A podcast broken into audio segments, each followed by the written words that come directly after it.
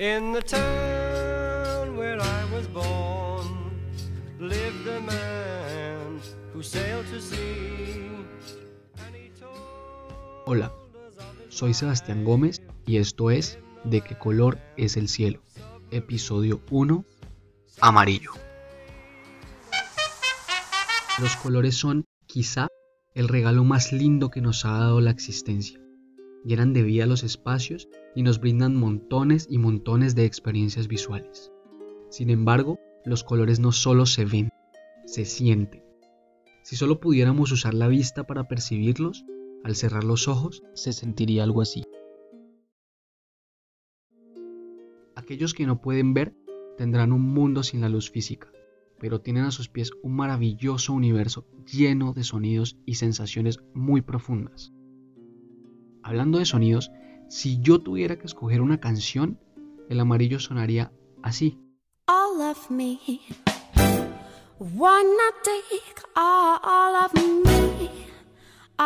Can't you see that I'm not good? Esa es la Big Band Jazz de México, con su exquisita Alright OK You Win. Pero este color no suena únicamente a música, también nos puede sonar a ambientes. A mí, por ejemplo, me suena a una calle llena de bares de jazz, donde la gente se ríe a carcajadas mientras beben bourbon o una que otra copa de ron. Tal como en alguna calle del barrio francés de Nueva Orleans en los Estados Unidos de los años 50. Este color me suena a eso, a ambiente de jazz, a blues, pero no solo a eso. El amarillo suena también a sensaciones, como imaginar una tarde a las cinco y media, con el sol escondiéndose, sentados en un banquito y tomándose una taza de café, mientras disfrutan de los últimos rayos calientes del sol en el rostro. O imagínense en una colina, recostados en el pasto, sintiendo el viento en la cara, mientras pasan y pasan los minutos y con ello se va agregando la noche, esa sensación de frescura y calorcito que dan paz. Creo fielmente en que los colores también se pueden oler. Y este, el amarillo, me huele dulce, pero no un dulce fuerte que se vuelve agobiante. Me huele a algo dulce que puedo disfrutar durante horas. Me huele a sándalo, al aroma maderoso de una cabaña en el campo y también al dulzor de una toronja recién cortada del árbol. Me huele a la parafina de las velas quemándose en los viejos candelabros de una gran casa centenaria y al cuero de los asientos de un clásico carro. ¿Y cómo hablar de sensaciones sin decir que el amarillo es delicioso al tacto? Los girasoles y sus deliciosos pétalos que transmiten tranquilidad.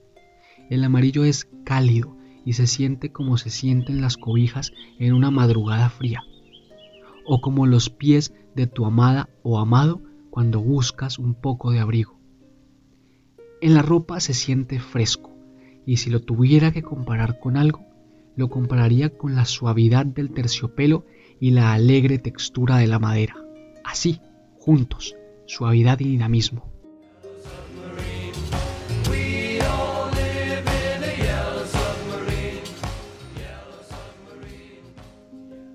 Qué sabe el amarillo?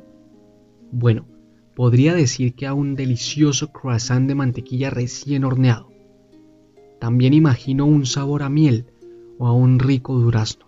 Definitivamente el amarillo es un sabor que me transporta a mi hogar incluso aunque esté a miles de kilómetros de él.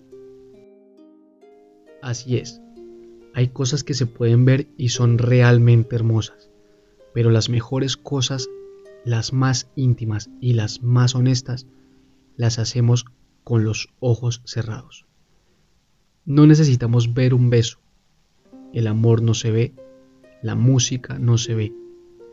Todas esas cosas se sienten y no es por un golpe del azar. Es así como se hizo la humanidad. Es así como en vez de ver el mundo con los ojos, lo podemos ver con el corazón. Muchas gracias.